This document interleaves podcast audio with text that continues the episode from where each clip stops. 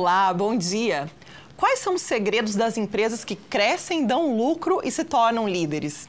Ter produtos ou serviços excelentes é essencial, pois é o que atrai e retém o consumidor. Mas o diferencial mais sólido está na forma como esses negócios são administrados.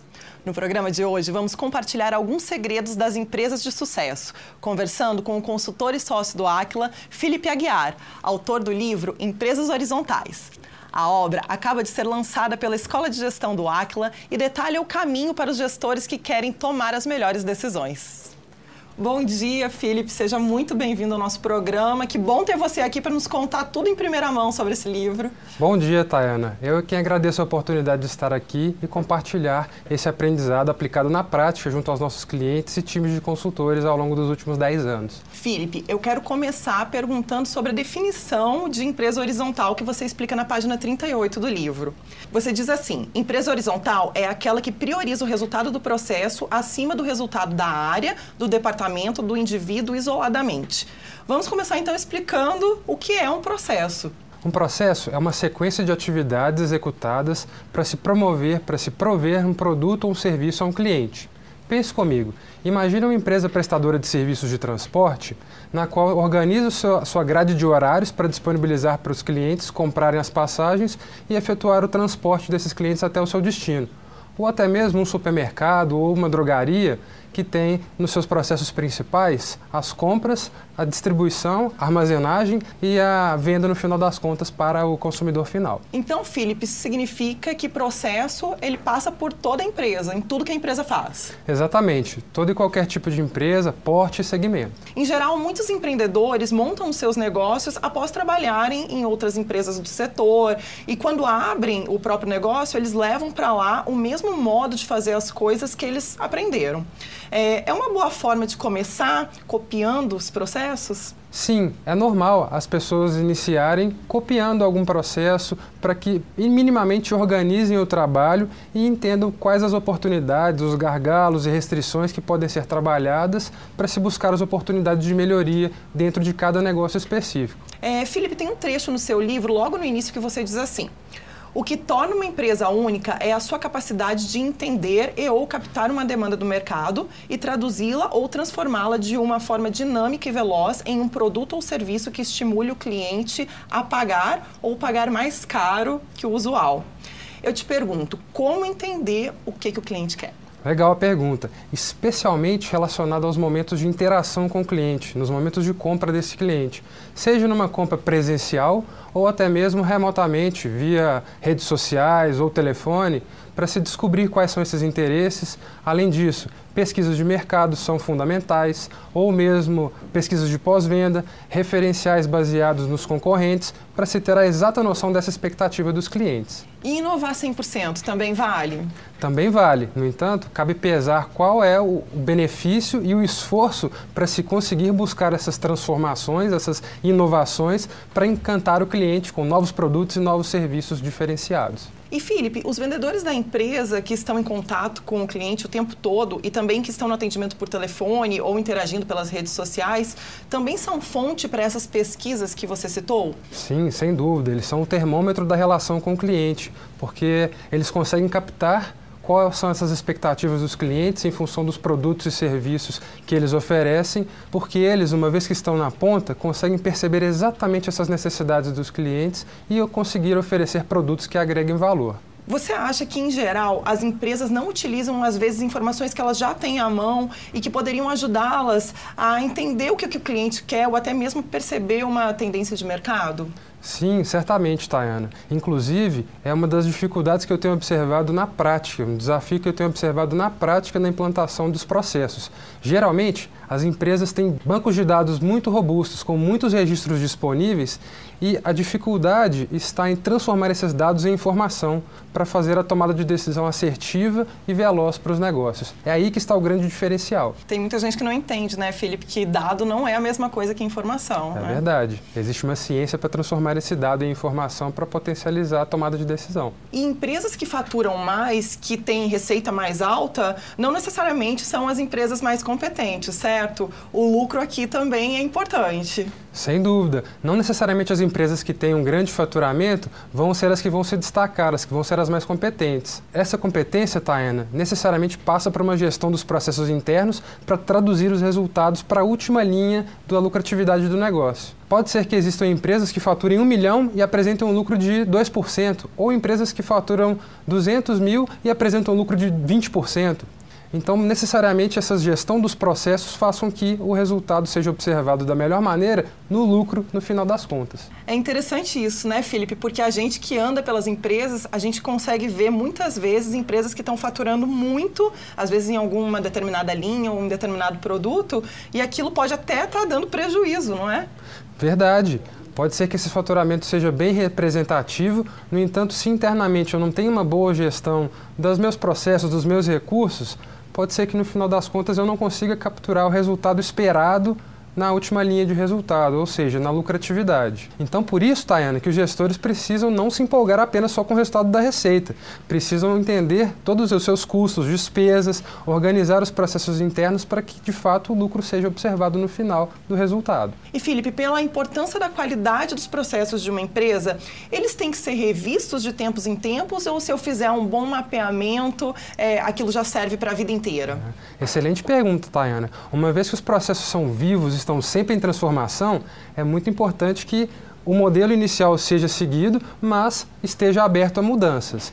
Uma vez que as demandas por mudanças têm sido totalmente frequentes e no nosso dia a dia sempre ocorrendo a, com maior velocidade, os processos precisam se adaptar a esses cenários. Pense, por exemplo, na maneira como a gente pedia comida em casa no passado, ou mesmo uma compra de passagens aéreas. Veja só como o processo transformou-se completamente. É preciso estar ligado para garantir a assertividade da tomada de decisão e encantar os clientes. Sabe aquela história, Tayana, de que time que está ganhando não se mexe? Ah, naturalmente mexe sim. É preciso se adaptar aos processos em função das várias coisas que acontecem e têm interferência dentro do negócio. Uma nova tecnologia, nova maneira de se fazer, o mercado que pode mudar a concepção. Então é bom sempre estar ligado. Fora o fato de que os, os funcionários também estão constantemente mudando, né? Então os processos também precisam estar adaptados a isso, certo? Verdade, novas capacitações levam a melhorias dos processos. E Felipe, o que pode melhorar mais um processo? Um equipamento novo, que é lançado no mercado, ou uma nova técnica de trabalho? Ou poderia ser tipo uma combinação dos dois? Legal, isso vai depender muito de segmento para segmento, mas geralmente uma combinação dos dois é interessante. Talvez um aporte de tecnologia, um novo equipamento, pode melhorar muito o patamar de resultado. No entanto, cabe-se pensar na relação do custo-benefício dessa nova tecnologia. Se o colaborador que está no dia a dia do negócio for convidado a participar de uma iniciativa de mudança, de transformação de processo, ele pode colaborar com uma sugestão que pode ter o mesmo impacto financeiro de uma nova tecnologia, com um investimento praticamente zero. Sem todo aquele custo, né? Exato.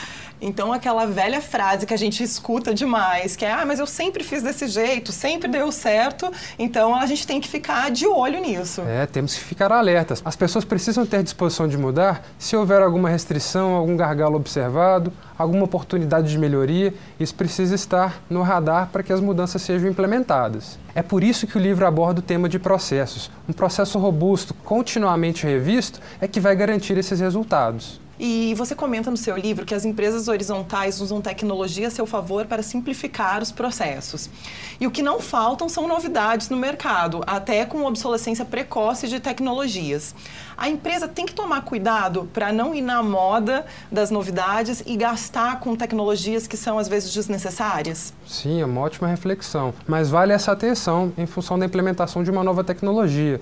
Isso vai depender de negócio para negócio. Certa vez eu vi um cliente fazer um aporte significativo numa tecnologia que não tinha sinergia com o negócio. Esse responsável pelo processo não tinha a visão do todo e pensou só apenas em uma única área e esqueceu de pensar em todos os seus processos para correlacionar todas as variáveis. E aí esse investimento acabou não tendo o resultado esperado. Para a tomada de decisões assertivas com relação à tecnologia, é muito importante se levar em consideração o benefício gerado, se gera alguma simplicidade na execução do processo ou até mesmo automatização. Esses podem ser alguns gatilhos importantes para ajudar os gestores na tomada de decisão quanto ao aporte de tecnologia. Isso é muito importante mesmo, né, Felipe? Porque a gente cansa de ver também investimentos altos em tecnologias e às vezes a pessoa não tem o todo do processo, né? Ela pega e realmente aplica só num pedacinho e aí nada vincula, é isso mesmo? Exato, é isso mesmo. Perde-se a visão do todo, priorizando cada uma das áreas específicas. Pode ser que dentro dessas iniciativas de melhoria do processo, algumas atividades possam ser automatizadas e despertar o interesse para que fornecedores apresentem novas tecnologias e melhorem, automatizem e simplifiquem o processo. Então são dois lados, Tayana. Não se render ao modismo das tecnologias, mas também ficar alerta às necessidades e exigências do mercado para o seu negócio.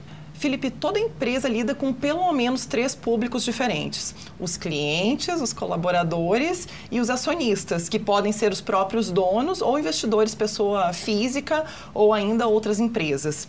E esses três grupos, eles geralmente têm objetivos diferentes. Dá para atender o interesse dos três e ser uma empresa competitiva? Certamente, isso é preciso para garantir a sobrevivência do negócio.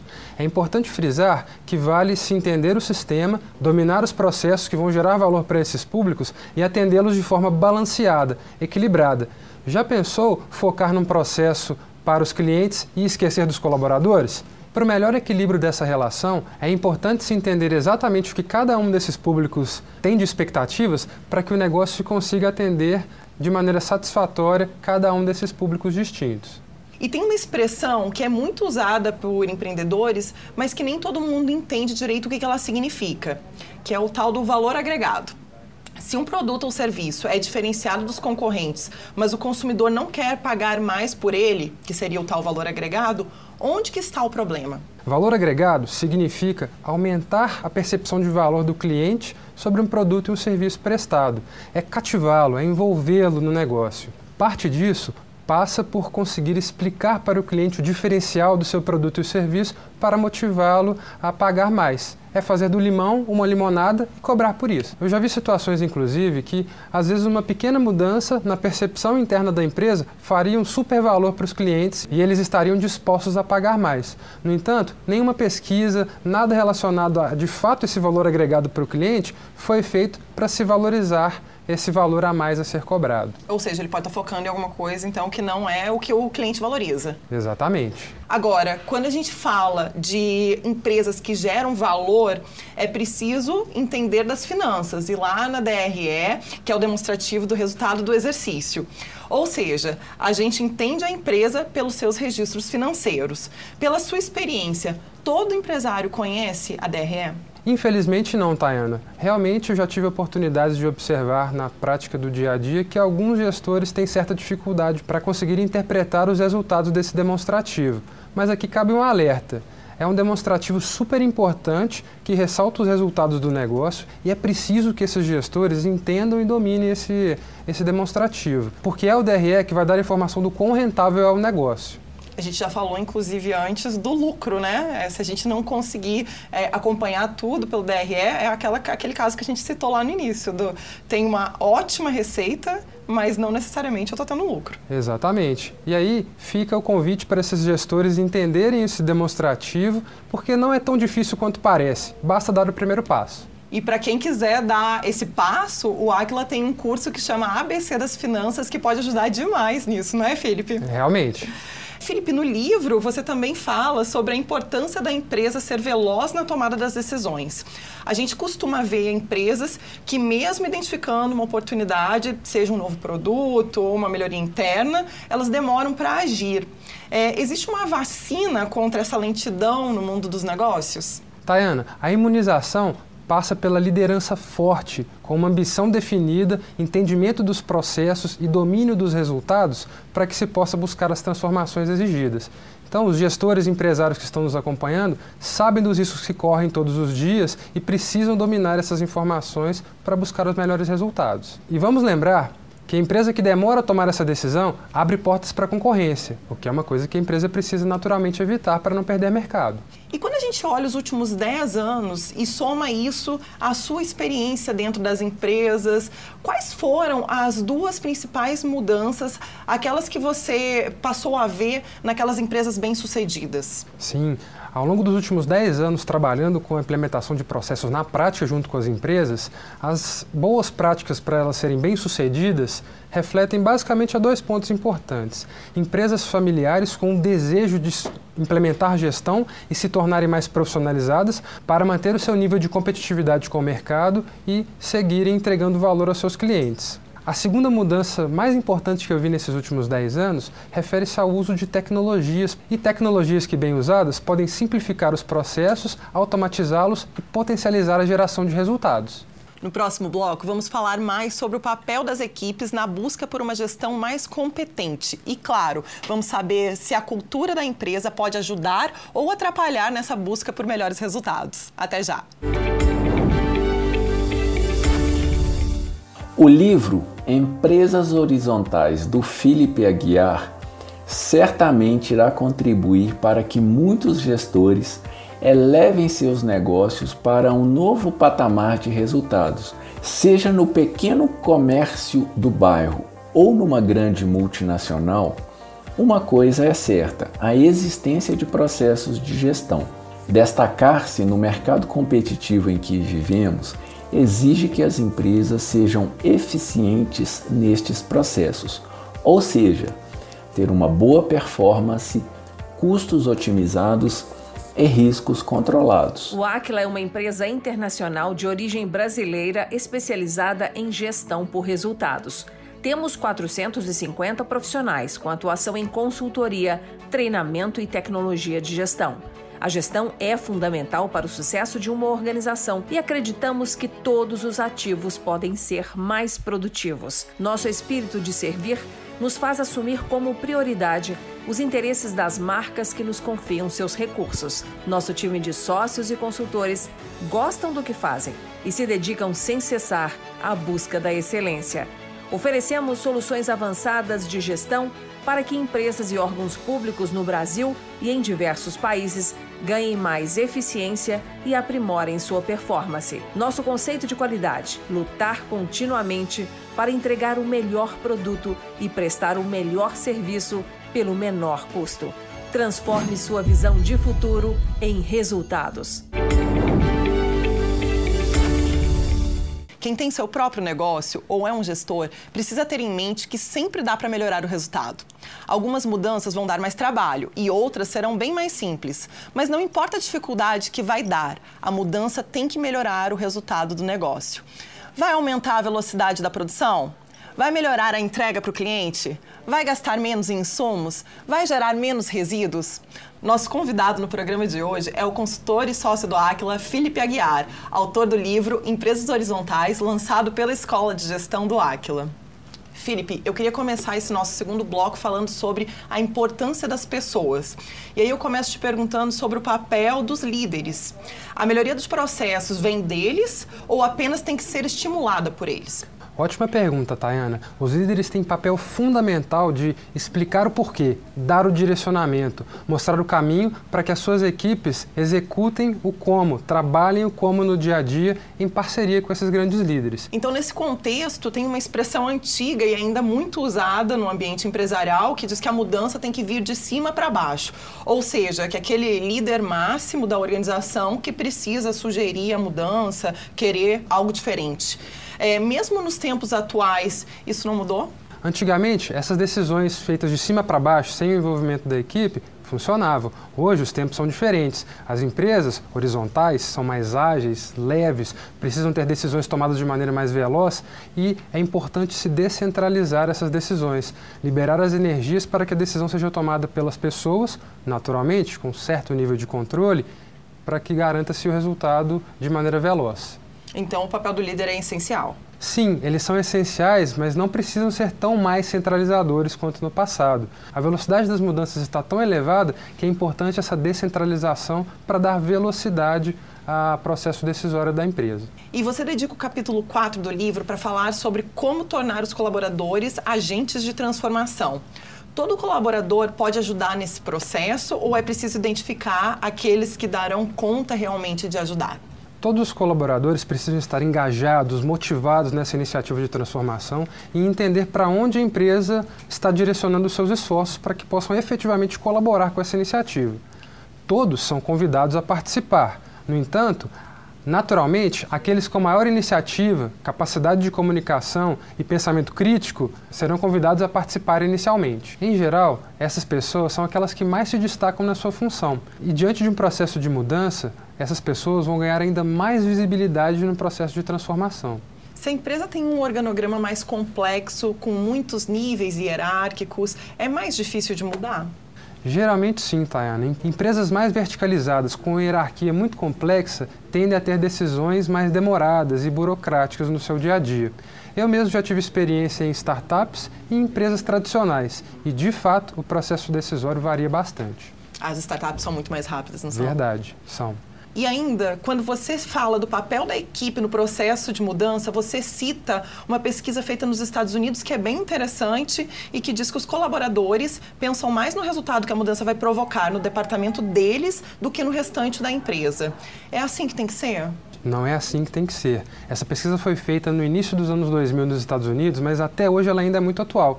As pessoas tendem a pensar muito mais nos seus próprios quadrados do que no resultado da empresa como um todo.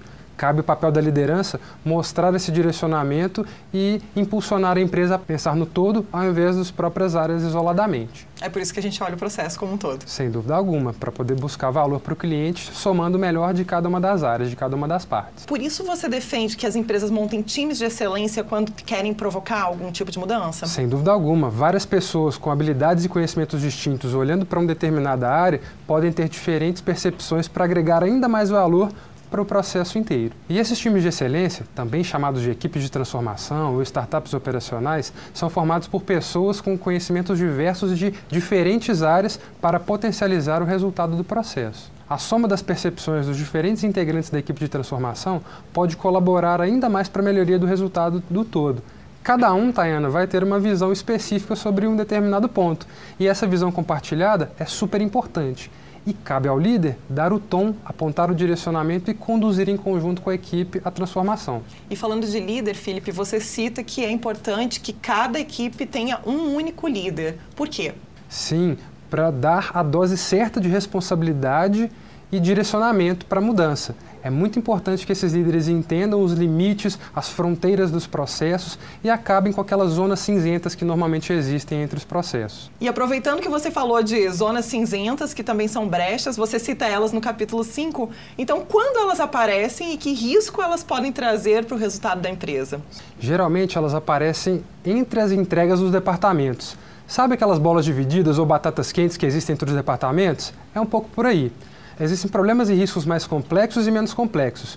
O que a gente tem observado na prática do dia a dia, os mais comuns são relacionados a retrabalho, duplicidade de funções, dificuldade de interpretação dos dados, divergência desses dados e ausência do papel do líder.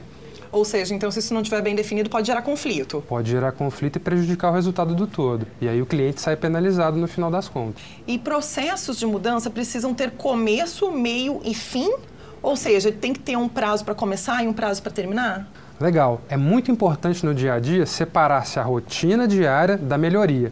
Então, essas equipes de transformação formadas, esses times de excelência, precisam ter uma missão clara, definida, por um horizonte temporal certo, para que tenha uma dedicação para melhorar o processo e trazer essa melhoria incorporada à sua atividade. Então, esse é o momento que ele sai da rotina para pensar fora da caixa. Exatamente. Importante conciliar a atividade diária, pensar fora da caixa e em ciclos de melhoria no máximo trimestrais, implementar gradativamente e trabalhar os seus processos da rotina normalmente. E Felipe, antes da gente mudar de assunto, eu quero falar um pouquinho mais sobre um ponto. Na hora de montar a equipe de excelência, aquele colaborador mais insatisfeito, mais crítico, ele deve ser chamado para fazer parte da equipe ou ele vai mais atrapalhar do que ajudar? Na minha opinião, ele vai mais agregar do que atrapalhar. Porque se esse colaborador tem a oportunidade e a responsabilidade de participar com esse pensamento crítico para a melhoria do todo, vai ser um ponto-chave para a melhoria. Ele não vai reclamar depois de algo que ele já fez parte, não é? Não vai, ele estará envolvido, participativo e certamente irá colaborar. Então é importante que os líderes não tenham medo de convidar essas pessoas mais críticas para fazerem parte do todo. Sem dúvida, são elas é que vão provocar o pensamento diferenciado para promover as mudanças no dia a dia do negócio. Então todo pensamento vale mesmo, né? Vale, sem dúvida alguma. E agora eu quero muito que você explique a diferença entre duas palavras que os gestores adoram usar e nem sempre são aplicadas de forma correta eficácia e eficiência. Verdade. Eficiência está mais relacionada a uma ótima gestão dos processos, gerenciar os recursos da melhor maneira para evitar desperdícios, disfunções, gerenciando da melhor maneira os seus recursos, otimizando o tempo para entregar, no final das contas, um resultado esperado, garantindo a eficácia do processo. Pense num delivery de comida, por exemplo, que tem cerca de 30 minutos dentro do seu processo organizado para fazer as entregas. Esse processo está organizado para ser eficiente assim. Ele é eficaz se, no final das contas, a entrega é feita no prazo correto, na quantidade certa e para o cliente correto. E Felipe, você lembra ao longo do livro que ter dados confiáveis é fundamental para os gestores para que a gente consiga provocar a mudança. Você se refere apenas às informações organizadas, coletadas dentro de um sistema, é, que sejam as bases de dados, pesquisas, ou as percepções das pessoas também contam, também são levadas em consideração? Certamente a percepção das pessoas no dia a dia é muito importante, porque nos momentos de interação com o cliente, às vezes nenhum dado é coletado, registrado e simplesmente a atenção dada ao cliente pode fornecer inputs, pode fornecer perspectivas importantes para a tomada de decisão. No entanto, trabalhar-se com fatos e dados é de suma relevância para potencializar esses resultados ao longo do trajeto. Então, sempre que a gente tiver, usa os dados. Usamos os dados agregados a essa percepção do dia a dia qualitativa do negócio. Então, Tayana, os gestores precisam ter interesse, vontade de saber mais, escutar mais as equipes que estão na ponta para agregar aos números que são analisados e não tomar uma decisão fria, simplesmente baseada no número, mas sim na percepção do dia a dia do negócio. Várias dicas que você está dando para gente hoje, hein, Felipe?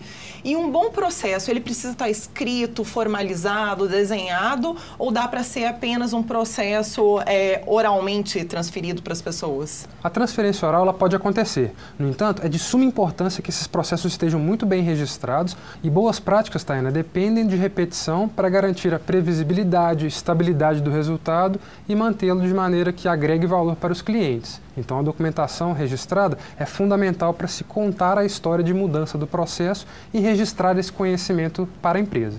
E, Felipe, a forma de estruturar e de mudar processos é igual em indústrias, no varejo, prestação de serviço ou ela difere? Sim, Tayana, a fórmula é a mesma. Independente do porte da empresa, do segmento, se é uma empresa privada ou um órgão público, o caminho para se trabalhar as transformações dos processos é o mesmo. Seja para uma grande indústria ou um pequeno varejo, no livro, inclusive, a gente aborda um caminho prático, ágil e estruturado pelo qual as empresas podem percorrer para se ter sucesso na implementação dos processos. A gente pode dividir esse caminho em dois momentos. O primeiro deles, estratégico e de planejamento, em que se define o que se precisa mudar, e o segundo de implementação, que parte efetivamente para a execução com o time e os registros dos documentos mudados, que é super importante para garantir o resultado estabilizado. O livro ele é bem prático, não é? Exatamente. Esse é o grande objetivo de trazer esse diferencial para ensinar e mostrar qual é o caminho a ser implementado na prática pelas empresas. Existe no mercado uma vasta coleção de obras nesse sentido, muito voltadas para a teoria aplicações práticas nesse sentido que mostram para os gestores como fazer de maneira simples no dia a dia é um diferencial desse livro. É, Felipe, a gente está caminhando para o fim do programa, mas antes do tchau, eu quero que você deixe bem claro por que uma empresa horizontal é um diferencial competitivo e por que vale a pena se esforçar para isso, né? para buscar essa, essa, esse diferencial. Legal. Essas empresas pensam muito mais no resultado do todo do que numa área isoladamente. E exatamente por isso, vale a pena se esforçar para buscar esse diferencial competitivo, entender o sistema, dominar os processos e as interações causadas por ele para entregar o máximo de valor para os clientes. A reflexão que fica aqui, Tayana, é provocar esse mindset de se pensar em empresas horizontais para buscar impulsionar os resultados e transformar processos, visando que empresas mais maduras, lucrativas, mais rentáveis e duradouras no mercado. Felipe, eu queria te agradecer pela aula de hoje e também pelo livro. É, eu te desejo todo sucesso com ele e eu te espero para depois contar mais casos para gente. Deixo meu agradecimento aqui. O meu entusiasmo em compartilhar essa obra foi de abrir caminhos para que as empresas possam pensar nas transformações horizontais do seu negócio. Mais uma vez, obrigada, Felipe. Ficamos por aqui. Para rever ou compartilhar o nosso programa, é só acessar o YouTube da TV Band Minas ou do Aquila. Querendo falar com nossos consultores, estamos acessíveis pelas redes sociais ou pelo nosso site. Semana que vem estaremos de volta com mais técnicas e cases de gestão para te ajudar a ser um gestor excelente. Obrigada e até lá!